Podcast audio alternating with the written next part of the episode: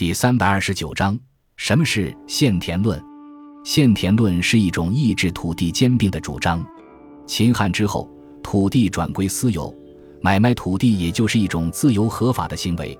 于是，一些富户豪强依据既有的政治和经济优势，占有的土地越来越多，导致贫富分化变得越来越严重。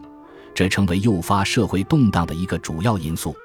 汉武帝时，土地兼并的状况已经发展的极为严重，贫民常依牛马之一而食大治之时，众以贪暴之力行路妄家，民仇亡辽，王讨山林，转为盗贼者一半盗，断玉碎以千万数。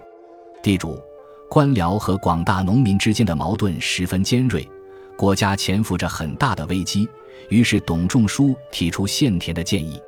但是董仲舒并没有讲述具体的措施，也没有实行。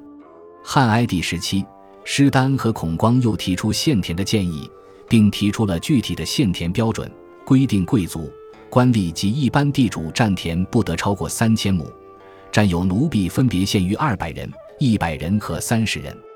这是政府第一次发布限田令。然而，由于贵族和官僚们的极力反对，这项法令也未能实行。以后虽然也有人提议限田，但是因为触犯了社会统治阶级的利益，一般也都仅仅限于空文。